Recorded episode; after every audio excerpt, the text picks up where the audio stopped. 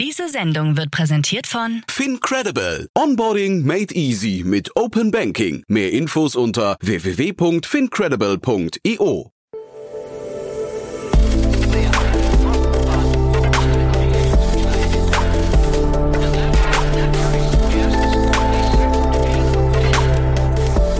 Startup Insider Daily.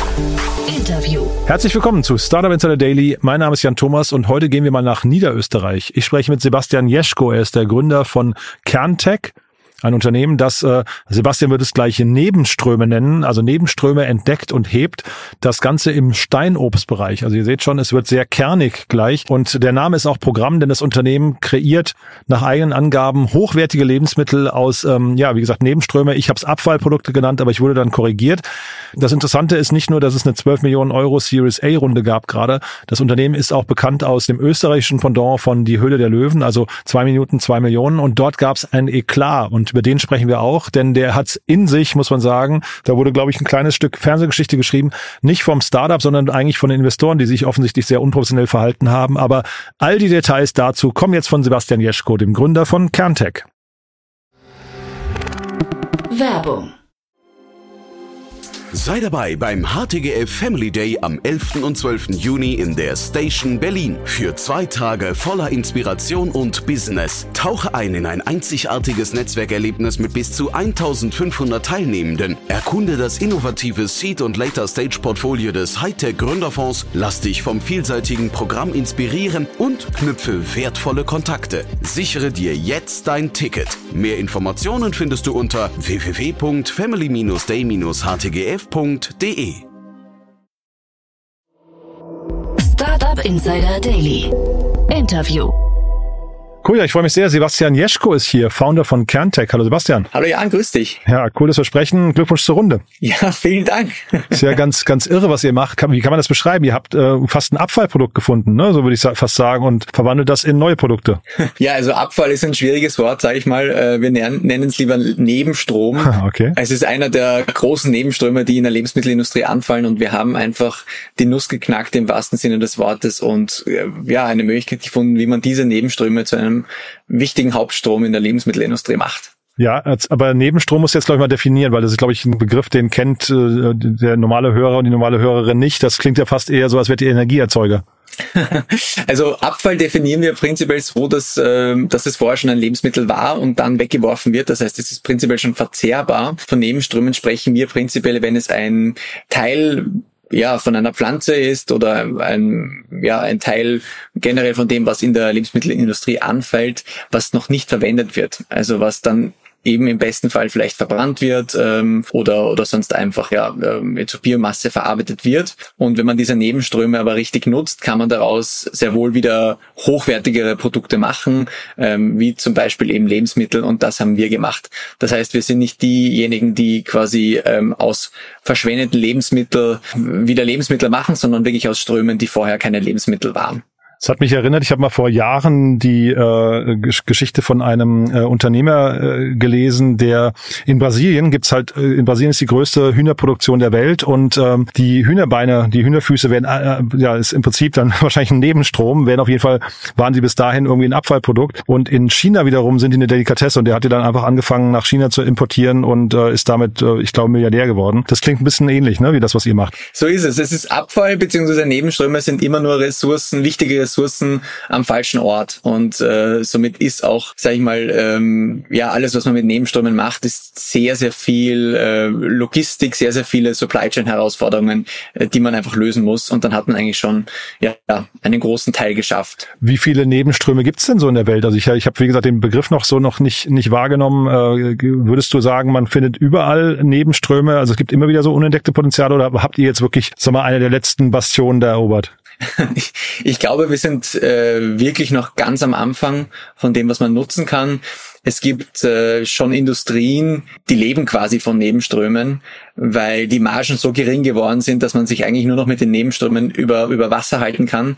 Ähm, aber es gibt sehr, sehr viele Industrien, wo wo man noch überhaupt nicht auf dieses Potenzial gestoßen ist, vielleicht wenn man es nicht musste. Ähm, aber ich sag mal, den Nebenstrom, den wir jetzt nutzen, der passt einfach sehr, sehr gut in den Zeitgeist vom Wandel von äh, tierischen Produkten auf ähm, auf pflanzliche Produkte und da braucht man einfach neue Ressourcen und deswegen passt jetzt auch gerade äh, ja der Aprikosenkern, der, der Kirschkern und so weiter sehr sehr gut ähm, in ja in dieses sag ich mal pflanzliche Motto hinein, um daraus was zu machen. Es gibt glaube ich sehr, sehr viele unentdeckte Ressourcen. Wir forschen natürlich immer wieder an neuen. Allein im Feld der, der Kerne und Samen gibt es ganz, ganz viel zu entdecken. Ähm, und ähm, ja, unser Ziel ist prinzipiell, dass erstmal alle Ressourcen, die es gibt, verwendet werden, bevor man neu anbaut. Und damit könnten wir sicher ein Viertel unserer Lebensmittelindustrie mal ja ähm, vom, vom, vom, von der Supply Chain her völlig ändern. Hm, spannend. Dann führ uns doch mal ein in dieser Welt der Kerne und Samen. Also erzähl doch mal ein bisschen über Wunderkern. Was seid ihr denn im Kern?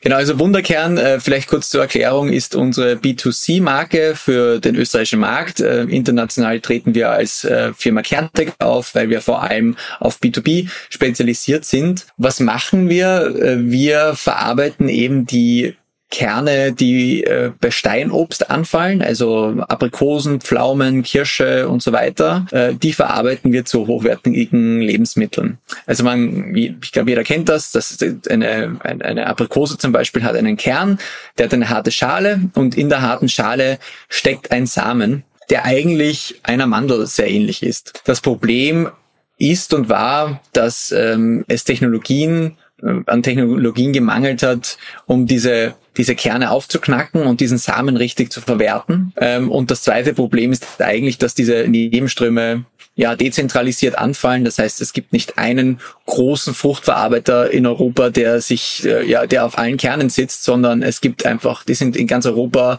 äh, dezentralisiert verbreitet und wir haben zusätzlich zu diesen Transformationstechnologien eben auch eine neue Supply Chain aufgebaut, um diese Kerne zu verwerten. Und ja, wenn man das dann mal geschafft hat, diese zwei Dinge, dann kann man eigentlich die Samen dieser, dieser, dieser Kerne verwenden wie Nüsse und sie sind ein absolutes Superfood und so setzen wir es eben auch ein. Also für Alternativ-Milchprodukte wie, ja, wie, wie, wie Milch, Käse, äh, Puddings äh, und so weiter. Wir gehen jetzt auch in die Confectionery-Industrie hinein, also mit, mit Aufstrichen und so weiter.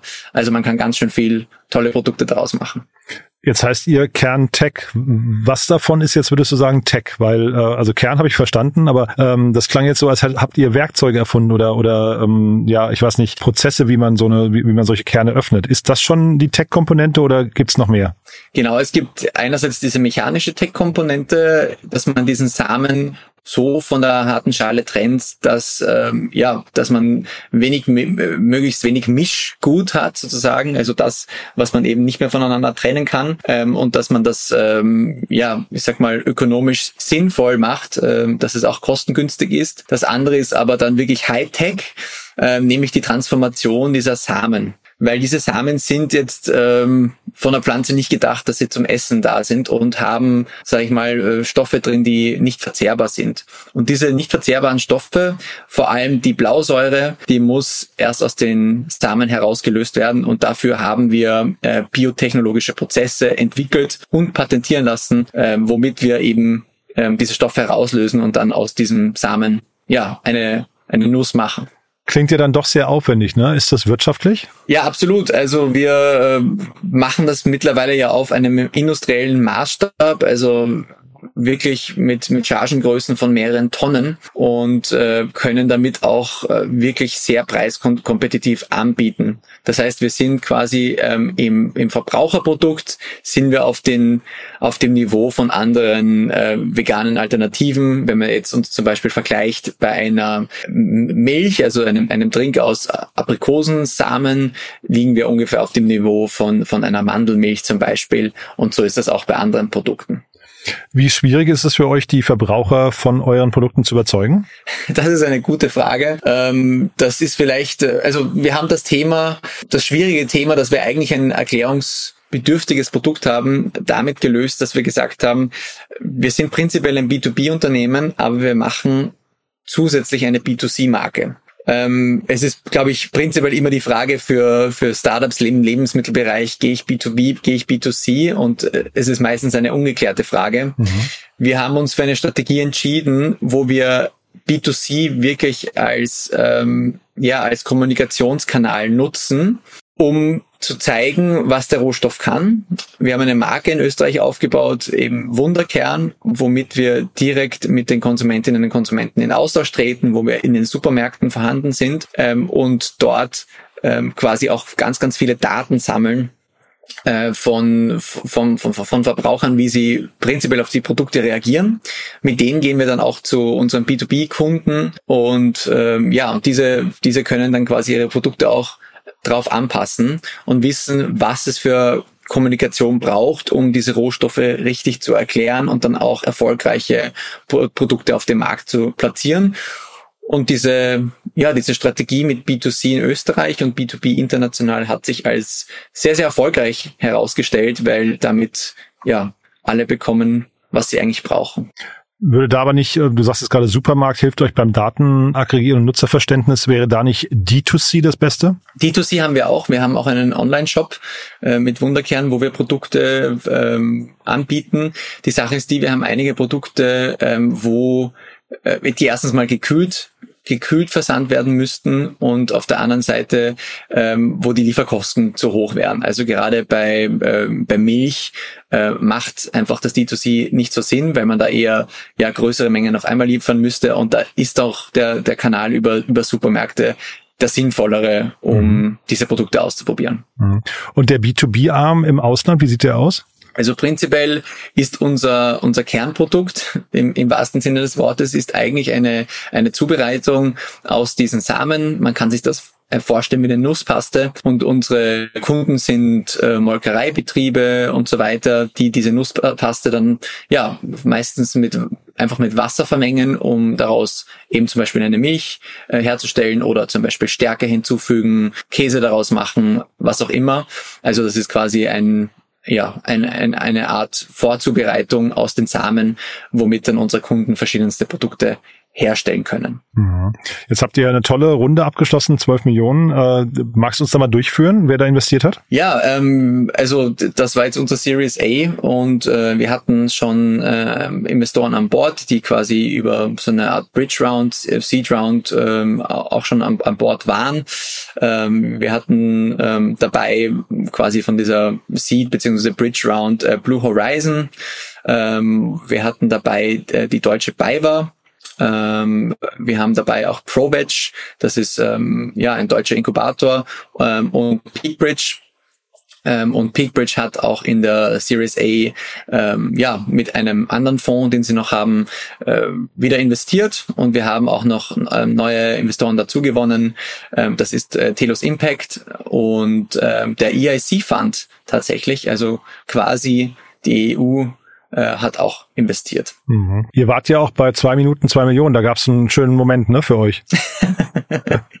Je nachdem, wie man schön definiert, äh, außergewöhnlich würde ich sagen. Ja, aber erzähl mal aus, aus deiner Sicht, wie, wie ist das da abgelaufen? Ja, wir, wir, muss ich ehrlich sagen, das wissen wir bis heute nicht so genau, ähm, was, was getriggert wurde bei den Investorinnen und Investoren, die dort saßen. Äh, wir waren selbst überrascht. Man hatte ja vorher auch keinen Kontakt ähm, zu, zu dieser Jury unter Anführungszeichen ähm, und keinen Austausch äh, vor der Sendung ähm, und dementsprechend hat uns auch die Reaktion total überrascht. Ich muss ehrlich gestehen, ich dachte auch, ja, dass wir, wir machen einfach einen Cut und drehen nochmal, ähm, weil ja, ich habe mir das nicht so vorstellen können, dass eine Sendung einfach so abgebrochen wird, weil das einfach auch in zehn Jahren, in denen es diese Sendung gibt, noch nie passiert ist. Ähm, aber ja, die, die Hintergründe kann ich nicht genau verstehen. Ähm, ich glaube, es macht immer Sinn, äh, ja, junge Startups auch vor allem mal ausreden zu lassen, was sie anzubieten haben und ähm, vor allem auch braucht es ein bisschen mehr Erklärung, um zu verstehen, warum wir eigentlich ein Hightech-Startup sind und nicht einfach eine Milch ins Regal stellen. Ähm, und es ja, ging, diese Zeit ging um eure Bewertung, ne? Das war hinter das Thema, glaube ich, ne? Die, die Bewertung von euch kam nicht so gut an. Genau, also wir hatten unseren zwei Minuten Pitch, wie es so schön heißt, zwei Minuten, zwei Millionen und danach ähm, gibt man quasi das Angebot ab. Das war damals äh, eine Million Euro für fünf Prozent Unternehmensanteile und ähm, ja, daraufhin sind zwei Investoren aufgestanden und gesagt, dass es eine Frechheit ist und sind Kaffee trinken gegangen ähm, und dann wurde die Sendung abgebrochen ähm, mangels ja, der Hälfte der Jury. Schlussendlich ja, können wir mittlerweile drüber lachen. Wir haben zur selben Zeit quasi auch generell unsere Finanzierungsrunde gestartet und haben nun internationale Investorinnen und Investoren gefunden und ja, auch eine, eine sehr erfolgreiche Runde abschließen können. Ja, also das ist ja hinterher auch eine Karma-Frage. Man hat es hier in Deutschland auch mal gesehen bei der Höhle der Löwen, bei dem Äquivalent quasi. Ist ja der Georg Kofler auch mal den äh, Raphael von von Surplus mal äh, in den Senkel gestellt, völlig zu Unrecht damals. Und wenn man heute guckt, wo die beiden stehen, dann hat Georg Kofler, muss man sagen, vielleicht so ein bisschen auch die eigene Geschichte dann eingeholt. Also so ist es halt manchmal vielleicht. Äh, da muss ein Startup vielleicht auch dann herhalten, damit man irgendwie sich selbst profilieren kann. Ich sehe aber, du, du bist jetzt nicht nachtragen. Ihr sagt einfach Haken dran. Äh, man sagt immer so schön Mund, Mund abwischen und dann irgendwie auf zum nächsten äh, Investor. Und das ist jetzt auch, auch alles gut gegangen demnach, ne? Genau, ich meine, damals war es natürlich ein Schock irgendwo. Mhm. Ähm, aber das, das, was eigentlich schön ist, was danach passiert ist, wir hatten ja eine, also das Ganze hatte ja eine, eine große mediale Reichweite und war plötzlich auf den Titelseiten der, der Zeitungen und äh, wir hatten jetzt dann nicht vor, einen Bashing zu betreiben, aber unsere Community hat sich sehr, sehr stark für uns eingesetzt und äh, hat viel Wirbel drum gemacht und eigentlich für uns erklärt, äh, warum wir ein Hightech-Startup sind, warum wir auch einiges in, in, Investitionen brauchen und dementsprechend auch eine ähm, ja so hohe Bewertung bei den Erfolgen, die wir bis jetzt feiern konnten, auch gerechtfertigt ist. Und äh, war eigentlich schon schön zu sehen, äh, wie stark mittlerweile diese Community ist, die hinter uns steht und die hat quasi den Job für uns gemacht. Mhm, super. Du, dann sag noch mal einmal kurz ein paar Sätze zur, zur nahen Zukunft bei euch, die nächsten Schritte. Ähm, wo geht's hin? Also äh, die Marke äh, die, die Marke Wunderkern, unsere B2C-Marke, die bleibt in Österreich. Äh, wir verwenden die wirklich, um Österreich auszutesten. Hier bringen wir einfach ja sehr schnell, sehr unkompliziert coole Produkte auf den Markt. Ähm, der große Wachstum ist aber B2B ähm, und äh, hier wachsen wir gerade in Europa weiter und der nächste Schritt ist dann eigentlich äh, die USA. Das heißt, wir skalieren eigentlich auf der kompletten Breite ähm, in allen Bereichen, äh, im, im, Sales, im R&D, im Einkauf. Ja, also kompletten Prozesse werden jetzt eigentlich hochgeschraubt, weil wir sehr, sehr viel äh, Vorbestellungen haben, sehr, sehr viele große Kunden ähm, ja, gewonnen haben, die jetzt darauf warten, dass wir die Lieferverträge erfüllen. Super. Du hast mir im Vorgespräch gesagt, dafür braucht ihr auch noch Mitarbeiter, ne? Ja, so ist es. Äh, wir haben natürlich äh, durch diese Finanzierungsrunde auch ein, ein großes Bedarf an tollen Talenten, äh, die ja, die uns unterstützen bei dieser Skalierung. Auf jeden Fall richtig, richtig coole Aufgaben, die da auf viele neue Leute warten und dementsprechend suchen wir jetzt auch gerade ganz stark in allen Bereichen nach Verstärkung. Also für alle, die die Lust haben auf eine, eine tolle, spannende Reise. Wir freuen uns über Bewerbungen, Initiativbewerbungen und so weiter. Und sag mal was zum Standort. Ist das remote oder bei euch im Büro? Also wir haben zwei Standorte. Einer ist in Wien, einer ist in Niederösterreich, in Herzogenburg. Wien ist quasi äh, reines Office. Herzogenburg ist Office plus Produktion. Äh, wir haben natürlich ein, ein, ein, ein sehr flexibles Modell. Wir sehen aber, dass die meisten Leute sehr, sehr gerne äh, bei uns ins Büro kommen, weil einfach der Austausch einfach da ist und mhm. der ist ganz, ganz wichtig. Wir haben eine coole Kultur, cool cooles Team und da macht es auch Spaß, wenn man sich mal ja, in person trifft. Super. Also noch nicht für andere Länder zum Beispiel, deswegen habe ich gefragt. Also ist noch nicht so, dass ihr Deutschland oder sowas jetzt, äh, weil hier werden jetzt einige aus Deutschland zuhören, deswegen frage ich gerade, wie die zu euch passen könnten. Genau, also wir haben, wir haben Mitarbeiterinnen und Mitarbeiter, die remote arbeiten, die wirklich auch in den jeweiligen Ländern angestellt sind. Ähm, das ist aber ein Modell, was, was wir jetzt noch nicht so stark ausgebaut haben, äh, macht aber für bestimmte Stellen auf jeden Fall Sinn. Mhm, super. Du, dann sind wir mit meinen Fragen durch. Haben wir irgendwas Wichtiges vergessen? Nee, ich glaube, das war eh das Wichtigste, was, äh, was so bei uns passiert ist. Vielleicht noch ganz cool zu erwähnen. Ähm, wir bringen jetzt viele, viele neue Produkte auf den Markt, ähm, gerade eben unter der Marke Wunderkern, wo wir Innovationen austesten. Man kann sich freuen auf ähm, eine Käsealternative zum Beispiel. Das hm. ist ein richtig, richtig cooles Produkt. Ich freue mich total, dass das jetzt endlich in den Handel kommt, weil ähm, ja, alternativer Käse finde ich immer ein schwieriges Thema vom Geschmack her. Ähm, und ja, ich glaube, da haben wir einen ganz guten Job gemacht und äh, wir sind mega happy, dass wir das jetzt ähm, an die an, an die Community weitertragen können und uns Feedback einholen. Also jeder, der ähm, ja das mal im Laden entdeckt, unbedingt mal auf, ausprobieren und uns uns Feedback geben, Super. wie das Produkt ist. Ist das auch, würdest du sagen, das Produkt, was man dann online bei euch bestellen sollte, oder was was ist so das der der Klassiker zum Kennenlernen? Ähm, Klassiker zum Kennenlernen, was was online wirklich gut geht, sind die ganzen Schokocremen. Ähm, da schmeckt man auch äh, sehr sehr stark dieses dieses tolle tolle nussige Aroma ähm, aus den Produkten heraus. Äh, wir haben auch Öle. Das sind wirklich einfach nur die gepressten Samen, ähm, sehr, sehr intensives Aroma, kann man ganz toll zum Kochen verwenden, auch toll. Und dann haben wir verschiedene Packages, wo eben auch zum Beispiel äh, eine Milch dabei ist. Ähm, beim Käse wird es schwierig mit dem Kühlen, äh, aber eine Milch ist zum Beispiel dabei ähm, und im Package macht das auch Sinn von den Transportkosten. Also da gibt es super ähm, Wunderkern Explorer Packages, wo man ja die Welt von Wunderkern bzw. Kernte kennenlernen kann. Sehr cool. Sebastian, dann weiterhin viel Erfolg, hat mich sehr gefreut und wir bleiben in Kontakt, ja? Super, Jan, danke für die Einladung. Ja, bis dahin. Ciao. Tschüss. Startup Insider Daily, der tägliche Nachrichtenpodcast der deutschen Startup-Szene. Ja, das war Sebastian Jeschko, der Gründer von Kerntech. Und das war ganz schön erfrischend, muss ich sagen. Und auch sehr ehrlich, muss ich sagen, wie er aus seiner Sicht nochmal erzählt hat, was dort in der TV-Show passiert ist. Wir schauen mal, ob wir einen Link dazu finden, den wir vielleicht in die Shownotes packen können. Aber auf jeden Fall ein einzigartiger Vorfall. Umso schöner zu sehen, dass das Unternehmen scheinbar auf sehr guten Kurs ist und da offensichtlich gut vorankommt, äh, tolle Investoren an Bord hat. Und ja, Glückwunsch nochmal zu der Runde. 12 Millionen ist ja wirklich eine tolle Bestätigung. Dementsprechend werden sich wahrscheinlich die Investoren von zwei Minuten, zwei Millionen, ja, ein bisschen ärgern oder vielleicht doppelt ärgern über ihr Verhalten und dass sie das Startup offensichtlich verkannt haben. Ich fand es auf jeden Fall super spannend, wenn es euch auch so geht. Gerne weiterempfehlen und schaut euch die Marke mal an. Vielleicht ist es ja entweder was für euch, äh, die ihr euch vielleicht fleischlos ernährt, vielleicht ganz spannend, äh, oder auch jemand aus eurem Freundeskreis, der hier mal reinhören sollte und sich mit dem Unternehmen auseinandersetzen sollte. Also schaut es euch mal an. Ihr habt es gehört, dort gibt es auch jede Menge offener Jobs. Vielleicht passt das zu euch. Auf jeden Fall so oder so, danke fürs Zuhören, danke für euer Interesse, danke fürs Weiterempfehlen und äh, ja, erstmal noch einen schönen Tag. Vielleicht hören wir uns nachher nochmal wieder und falls nicht nachher, hoffentlich spätestens morgen. Bis dahin, alles Gute. Ciao, ciao.